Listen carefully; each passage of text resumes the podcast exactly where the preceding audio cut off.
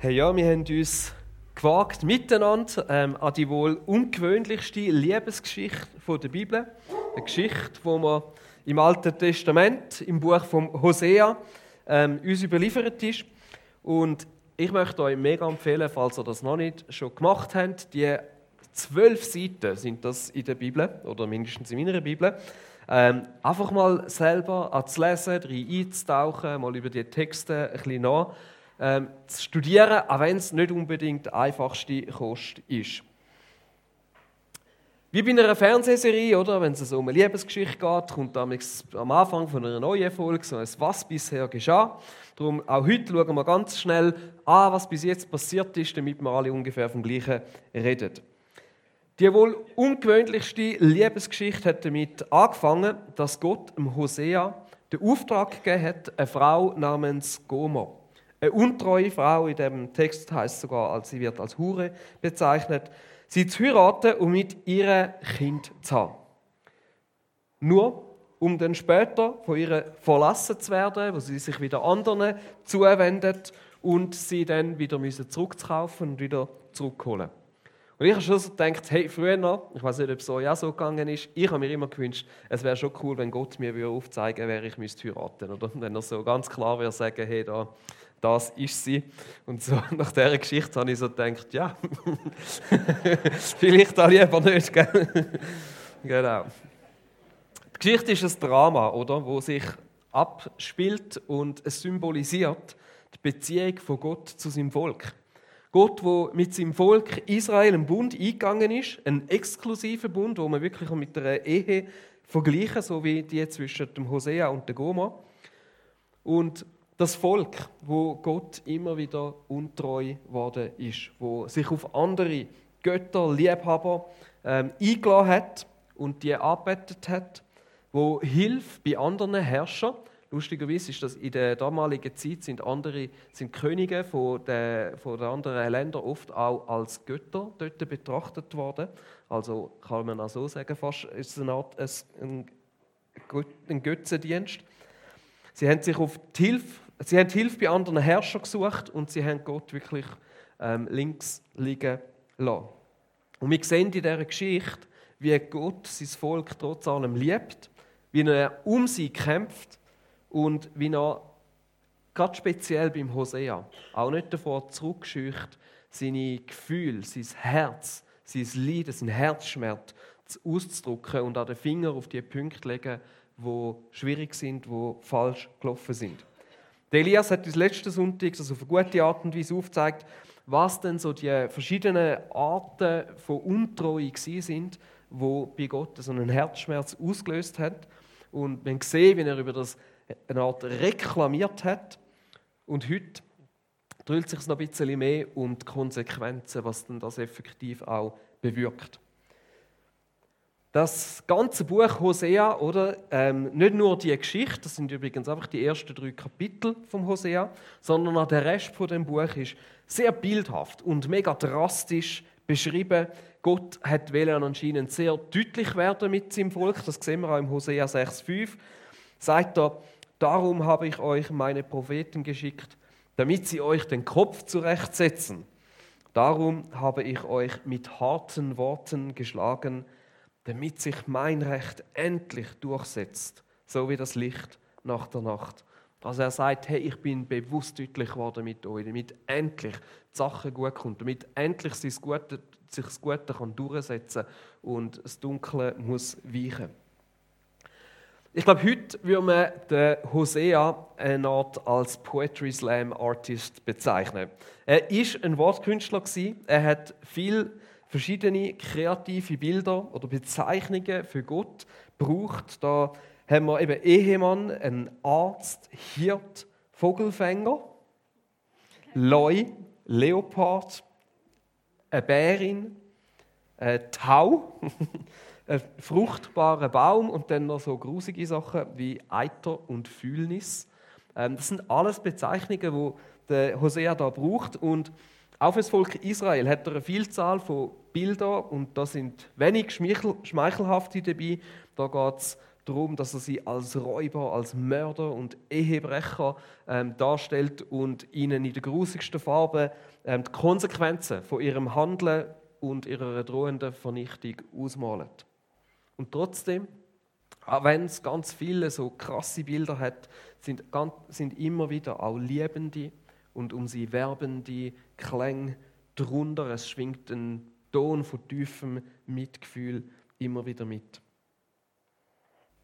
Was sehen wir in diesen krassen Ausdrücken, in diesen, in diesen Bildern, wo, wo die Bibel da braucht? Was wir sehen, ist ein Gott, der um sein Volk kämpft. So wie ein Ehemann um die Liebe von seiner Frau kämpft, wo nicht laut lässt. Ein Gott, der es nicht kalt lässt, wenn sein Volk ihm untreu wird und sich anderen Göttern zuwendet. Wir sehen, dass es ihm von Herzen wehtut. Nicht nur wegen dem Schmerz von der Zurückweisung, sondern eben auch, weil er weiß, was aus dem muss alles wird entstehen, was das alles schlussendlich für Konsequenzen hat.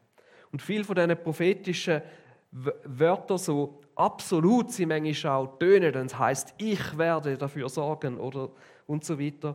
Ähm, sie sind Weckrufe. Sie sind Warnrufe von einem Gott, wo seinem Volk zuruft: Hey, passet auf!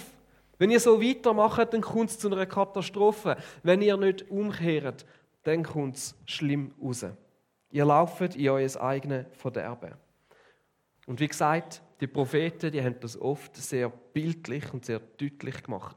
Aber man muss sich vielleicht auch vorstellen, das ist ja jetzt nicht das erste Mal, wo Gott mit seinem Volk in diese Situation hineinkommt, sondern immer und immer und immer wieder sind es so Situationen gewesen. Gott hat das schon öfters erlebt. Und beim Hosea ist so, letzt, so quasi der letzte Zwick an der Geisel bevor das Nordreich ähm, Israel untergegangen ist. Die Situation ist so gewesen, die historisch, dass das Reich ähm, nach dem David und dem Salomo, Salomo schlussendlich in zwei Teile zerfallen ist, in ein Nordreich, wo man Israel oder ähm, im Hosea wird es manchmal auch Ephraim genannt, und in ein Südreich Juda.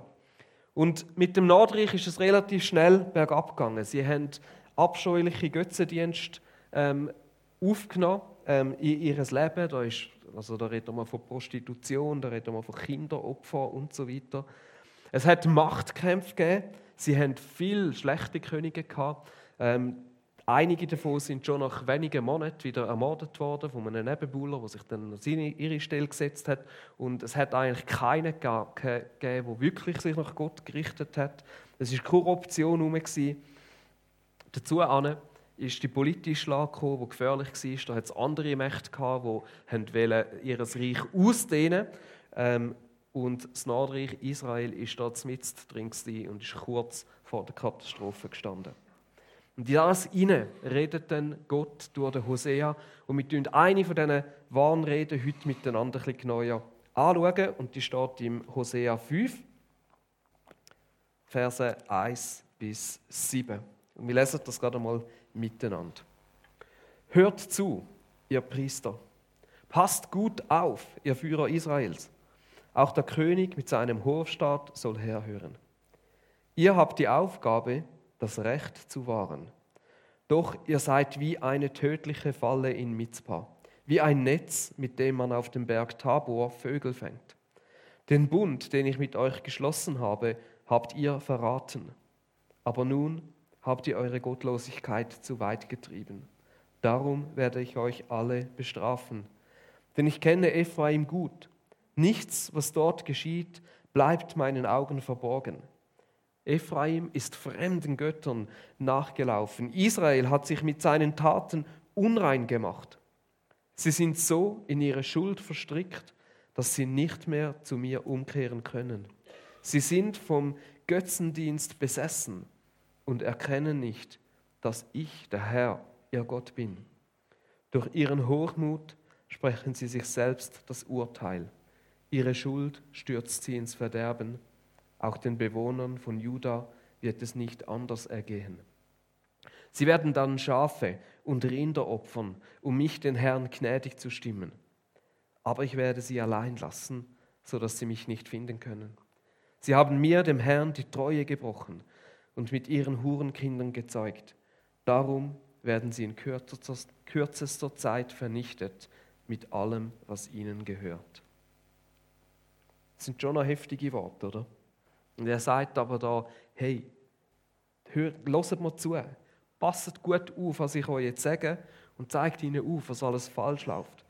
Sie haben die Aufgabe gehabt, und da wird vor allem dann auch zu den Führenden geredet, oder?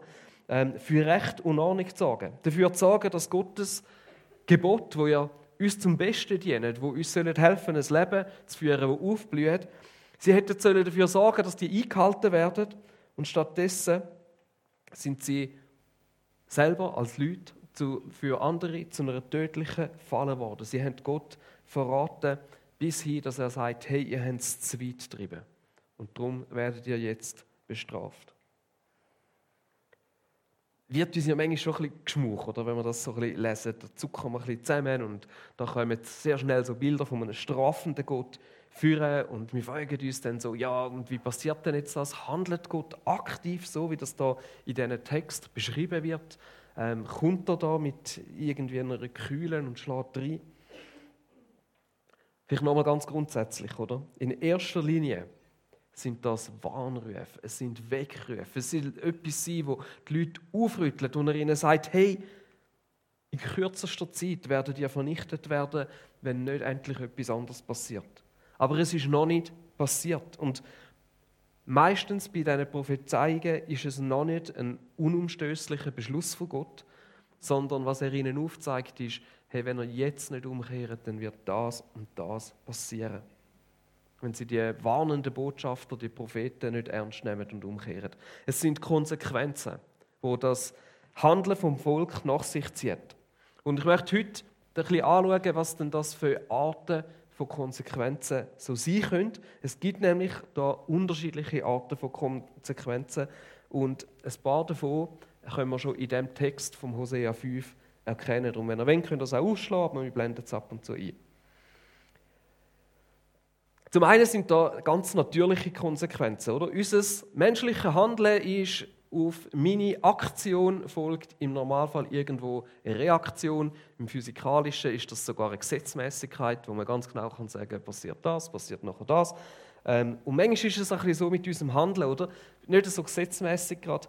Aber wenn jemand zum Beispiel kontinuierlich immer lügt, dann ist die logische Konsequenz, dass dir irgendwann die Leute rundherum nicht mehr glauben. Das wird passieren, außer du hast immer wieder neue Leute, die aufs Neue drin hineingehen. Aber wir säen irgendwo auch ein Stück weit, was wir ernten. Wir ernten ein Stück weit auch, was wir säen.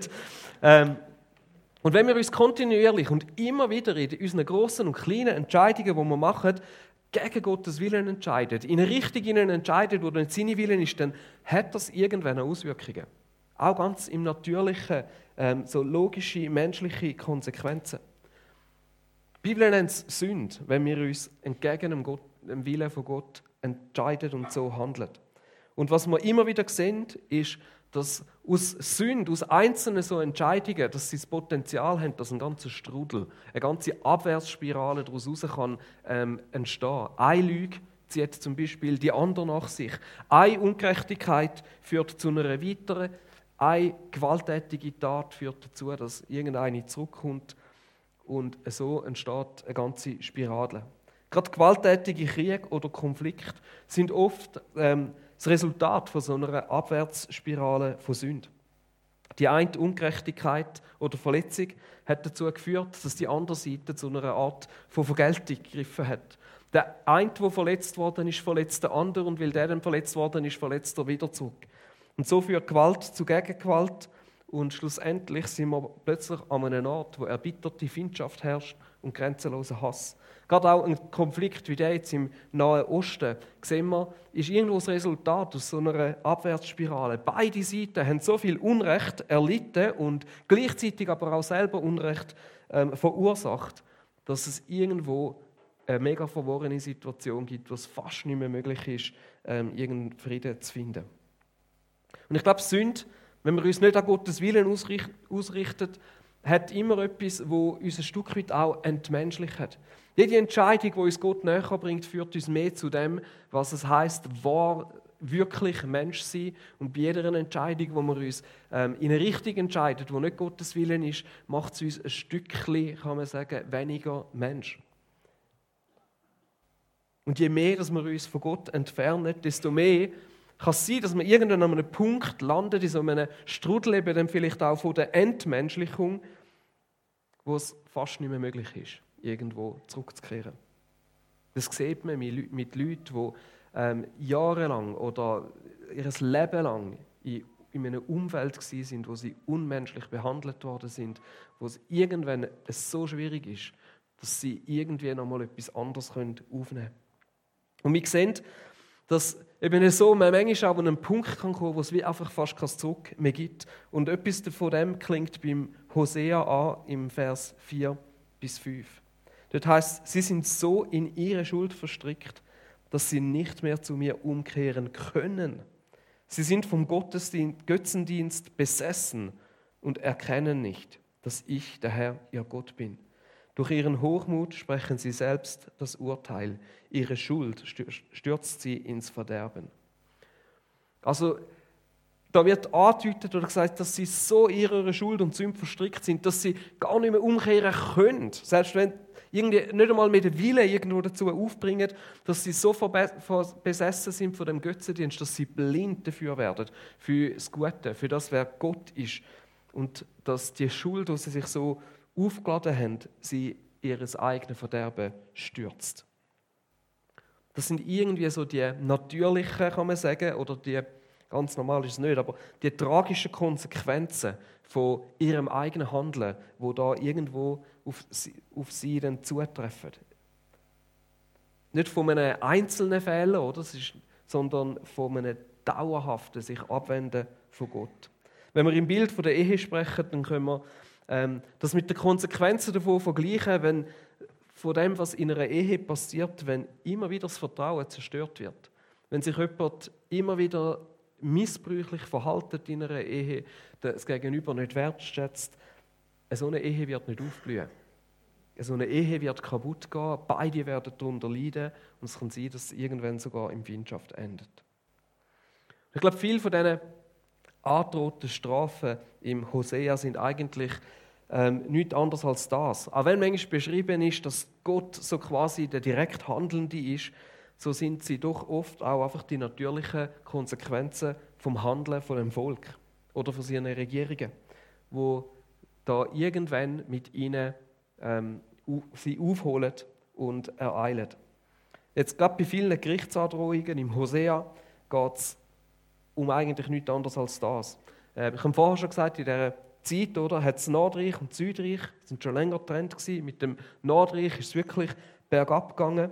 Und anstatt auf Gott zu vertrauen, hat dort das Volk Israel sich immer wieder versucht, mit diesen verschiedenen Mächten irgendwo zu verbandeln. Ähm, sie sind von den Assyrern eingenommen worden, es hat Ägypter noch gegeben, dann hat es kleinere Völker gegeben. Und eigentlich hätten sie müssen Assyrien Tribut zahlen hätten eigentlich gar nicht so schlecht können leben aber immer wenn, sobald Assyrien vielleicht irgendwo noch jemand anders ein bisschen mehr her aufgestellt hat, haben sie die Idee gehabt, hey, komm, wir probieren uns von ihnen zu lösen, haben angefangen, sich mit anderen Mächten zu verbandeln, haben gedacht, komm, wir können uns auflehnen, wir zahlen kein Tribut mehr. Ähm, und so ist das hin und her gegangen. Sie sind auch sie sind untreu geworden an dem, an dem, an Assyrier sind ihre, ihr Wort nicht gehalten, was sie versprochen haben, und der Schuss ist nach hinten losgegangen. Sie sind wieder besiegt worden von den Assyrern und irgendwann haben die keinen Bock mehr auf die Spiele und haben Israel deportiert, die ganze Bevölkerung oder ein Großteil der Bevölkerung und das Nordreich ist zerstört worden. Und der Hosea, der ist, hat das wahrscheinlich sogar noch miterlebt oder hat mindestens die letzten Jahre, bevor es so weit gekommen ist, miterlebt und eigentlich die undankbare Aufgabe Aufgabe das Nordreich in seinem Todeskampf zu begleiten ähm, und immer wieder darauf hinweisen, dass es nicht hätte müssen so weit kommen und dass eigentlich sie doch sollten umkehren. In dem Sinne merken wir aber auch, das ist nicht die einzige, das ist nicht alles einfach nur natürliche Konsequenzen. Ähm, und wir überlegen uns vielleicht, ja, aber Gott hätte ja auch können eingreifen, oder? Er hätte ja sein Volk können retten, hat er an anderen Stellen auch schon gemacht. Ähm, und das ist vielleicht das Nächste, oder? Es gibt irgendwo auch ein Punkt, an dem sich Gott nicht mehr kann schützend hinter sein Volk stellen äh, auch, das können wir so herauslesen in dem Text im Vers 6 heißt dann, sie werden dann Schafe und Rinder opfern, um mich, den Herrn, gnädig zu stimmen, aber ich werde sie allein lassen. so dass sie mich nicht finden können. Also wir sehen, das Volk wird zwar versuchen, nach dem Gott zu opfern und zu sagen, komm, wir versuchen das noch. Ähm, das haben sie übrigens auch mit allen anderen Göttern probiert.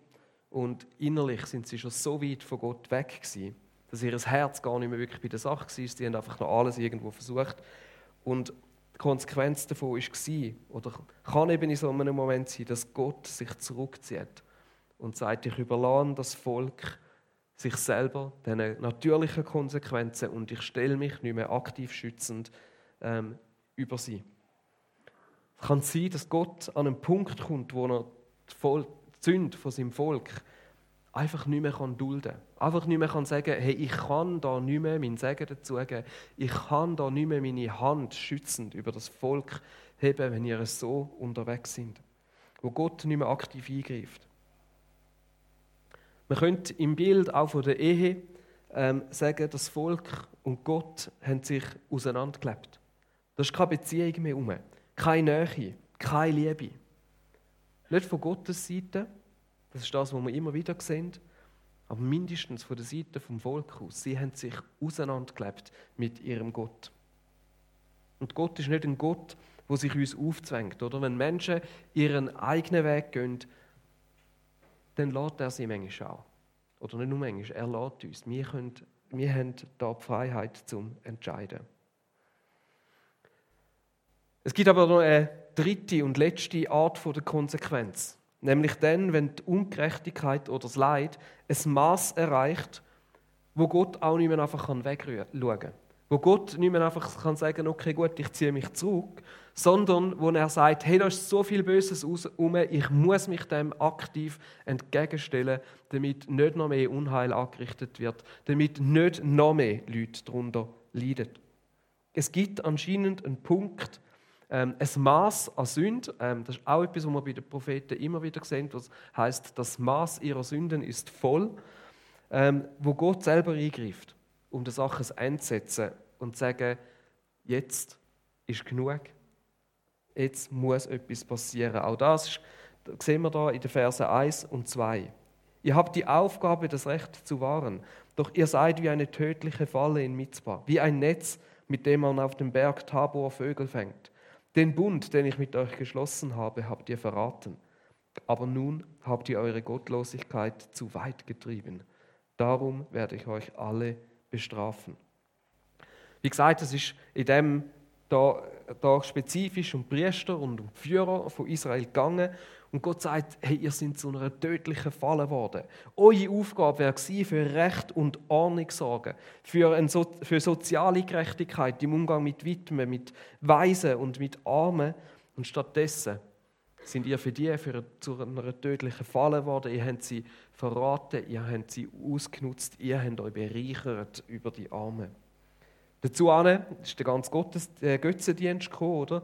wo es heißt, sie haben ihre Gottlosigkeit so weit getrieben, dass es irgendwo zu viel war, dass zu viel auch Böses daraus entstanden ist.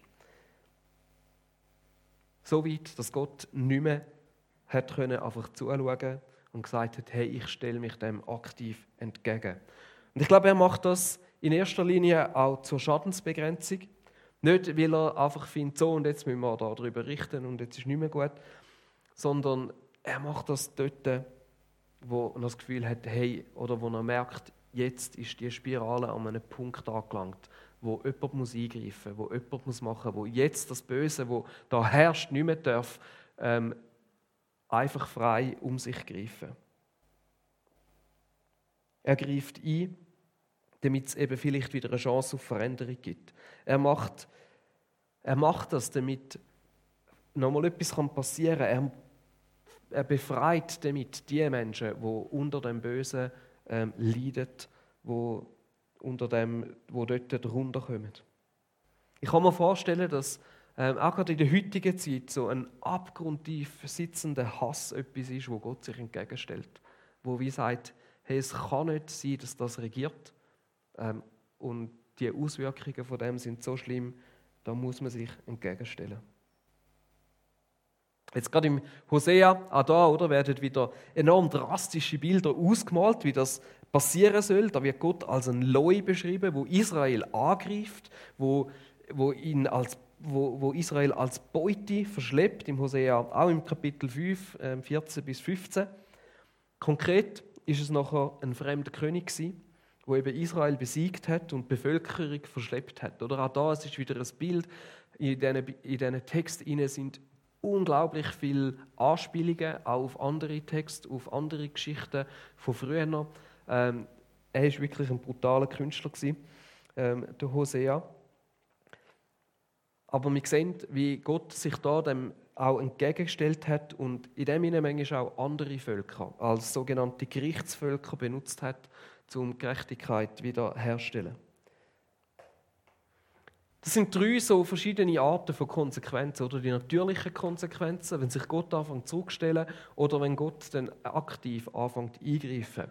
Und vielleicht habt ihr auch gemerkt, die verschiedenen Arten von Konsequenzen, die fließen manchmal so ein bisschen ineinander über. Und es ist nicht immer so eindeutig zu sagen, ist jetzt das aktives Handeln von Gott ähm, oder ist jetzt das irgendwie eine Auswirkung von den natürlichen Konsequenzen.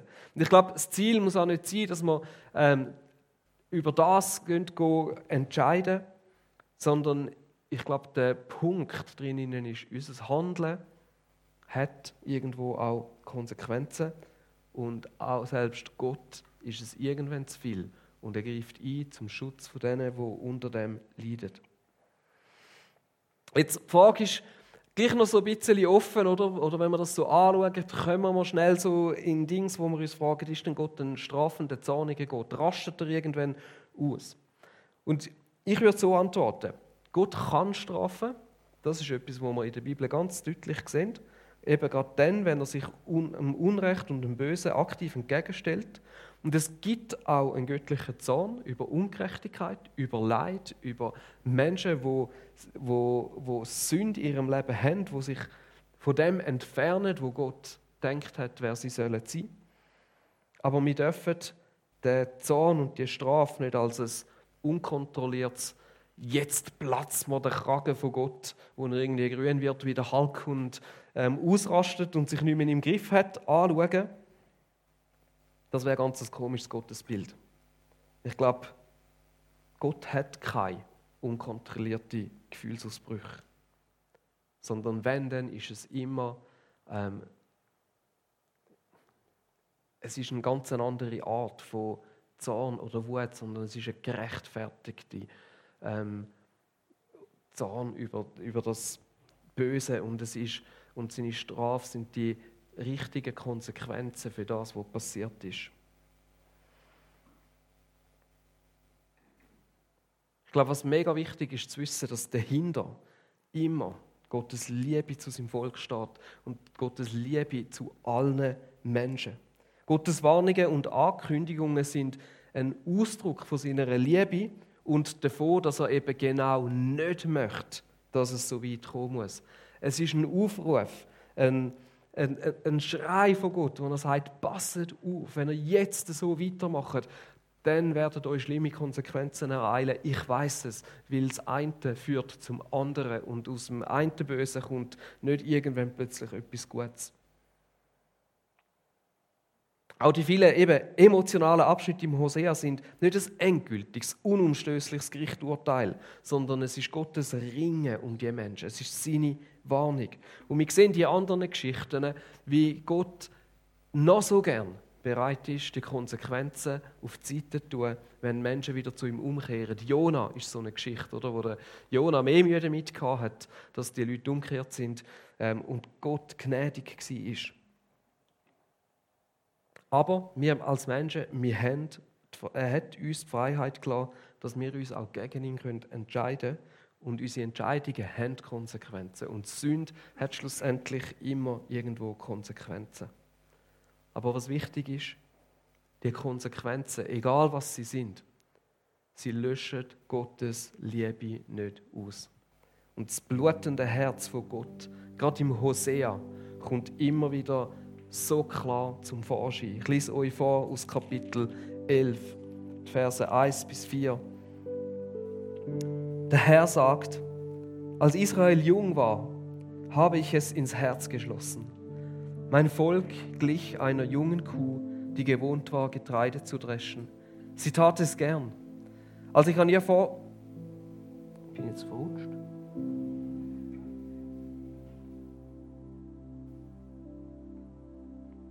Ich bin irgendwo verrutscht. Ah ja, da. genau.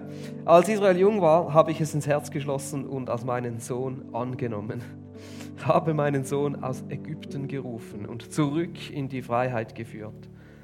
Doch wenn ich dann nach meinem Volk rief, liefen die Israeliten mir bloß davon.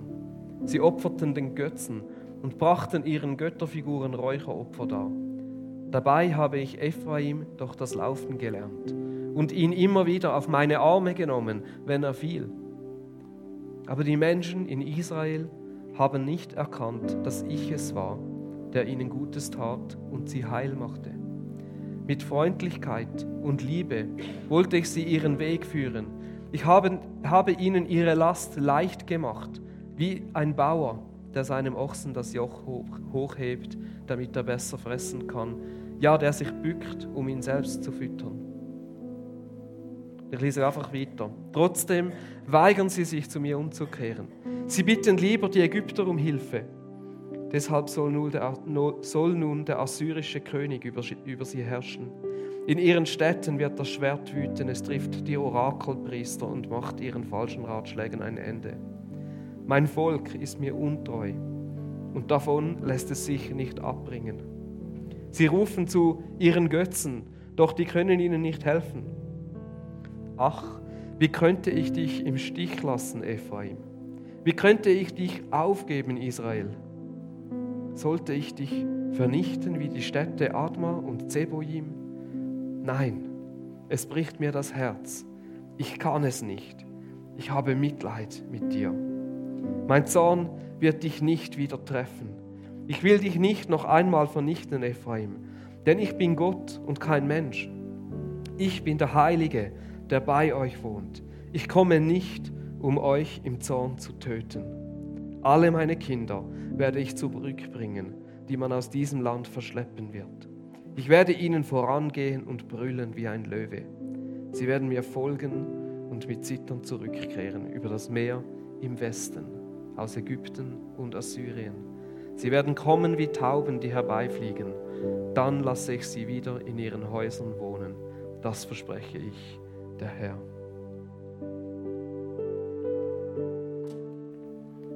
Ich glaube, es ist ein tiefer Blick in Gottes Herz, in seinen Schmerz über all die Konsequenzen, wo das Volk muss tragen, sein Mitleid und seine Liebe, die trotz allem nicht aufhört.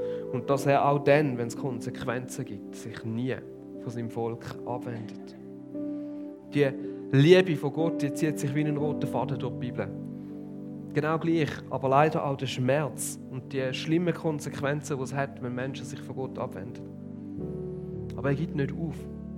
Und Gott hat im Alten Testament schon immer wieder angedeutet, dass es eines Tages einen Retter gibt. Sein Sohn, Jesus. Und ich möchte enden mit ein paar Gedankenanstößen für heute. Jesus ist für dich gestorben und er vergibt dir deine Sünden. Und trotzdem lässt Gott dir einen freien Willen. Und wir Menschen können uns nach wie vor entscheiden, unsere eigenen Wege zu gehen und unsere Sicherheiten noch etwas anders zu suchen. Und wir, ich, lassen immer wieder zu, dass uns andere Sachen wichtiger werden als Gott. Ein Stück weit ist das nichts anderes als moderner Götzendienst. Und Gott lässt es auch heute zu, dass wir die Konsequenzen von unseren Entscheidungen spüren. Wenn ich mit meinem Verhalten und meinen Worten andere Menschen verletze, dann kann es sein, dass das Beziehung zu ihnen aufs Spiel setzt. Dass die Beziehung irgendwann zerbricht. Wenn ich Entscheidungen treffe, die immer wieder wo nicht gut sind, dann wird das Auswirkungen auf mein Leben haben. Und vielleicht auch auf andere Menschen. Meine Entscheid, meine mein Handeln kann meine Familie beeinträchtigen. Es kann eine Auswirkung darauf haben auf die ganze Kirche. Es kann eine Auswirkung darauf haben auf dort, wo du schaffst. Und im Fall von Hosea sehen wir, unser Handeln kann auch Auswirkungen haben auf ganze Völker. Aber es kann auch Auswirkungen haben auf unsere Beziehung mit Gott. Wenn wir unser Leben, uns in unserem Leben nicht um ihn kümmern, die Beziehung mit ihm nicht pflegen, dann hat es Auswirkungen auf unsere Beziehung mit Gott. Und es kann sein, dass wir uns mit ihm auseinanderleben, dass die Nähe zu ihm verloren geht. Aber ich möchte dir heute auch zusagen, es hat nie eine Auswirkung darauf, wie sehr das Gott dich liebt. Es hat nie eine Auswirkung darauf, dass er sich nichts Sehnlicheres wünscht, als dass du dich ihm wieder neu zuwendest.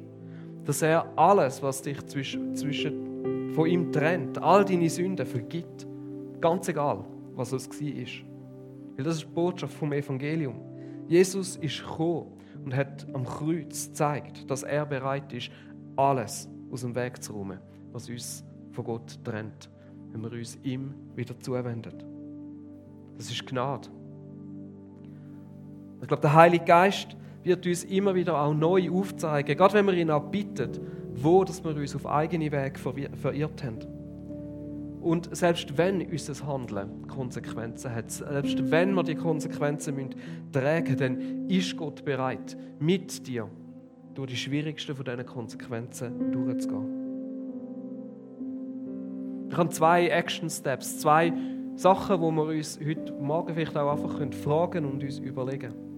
Das eine ist, du kannst den Heiligen Geist bitten, dir aufzuzeigen, wo es vielleicht in deinem Leben Bereich gibt, wo du Gott abgelehnt hast oder wo du dich auf eigene Wege verirrt hast. Das Zweite ist, wenn du merkst, dass du und Gott dich vielleicht irgendwie auseinandergelebt haben. Hey, egal wie weit du dich von ihm entfernt hast, seine Liebe zu dir, die bleibt bestehen.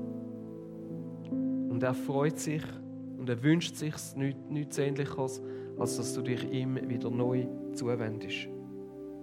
Vielleicht ist heute der Tag und du merkst, dass du dich von ihm entfernt hast, um sich ihm wieder ganz neu zuzuwenden. Ich möchte beten. Ihr könnt das, die zwei Fragen mitnehmen. Ich bitte euch zum Aufstehen fürs Gebet. Ja, Heiliger Geist, ich danke, dass du in uns lebst. Dass du uns nie, nie, nie allein lässt, egal was wir machen. Und Jesus, du siehst, wo dass wir vielleicht auch Konsequenzen von unserem Handeln schon irgendwie haben müssen erleben oder wo dass wir es sehen, vielleicht auch ähm, weltweit, wie Sachen immer wieder passieren. Aber ich danke dir, dass du uns so fest liebst und dass gerade das Buch vom Hosea uns das auf so eindrückliche Art und Weise zeigt, wie die Worte so zwischen so in unser Herz hineingehen. Der Heilige Geist, ich bitte dich, dass du uns aufzeigst, wo dass wir vielleicht ähm, uns abgewendet haben und wo es Zeit ist, uns dir auch wieder zuzuwenden. Jesus, ich bitte gerade speziell für die Leute, die sich irgendwie mit dir auseinandergelebt haben, um den Mut zu haben, um wieder umzukehren um den Schritt auf dich wieder zuzumachen und zu sagen, danke Gott, danke Jesus, dass du mit offenen Armen da bist und mich wieder annimmst. Ich darf zu dir kommen. Amen. Amen.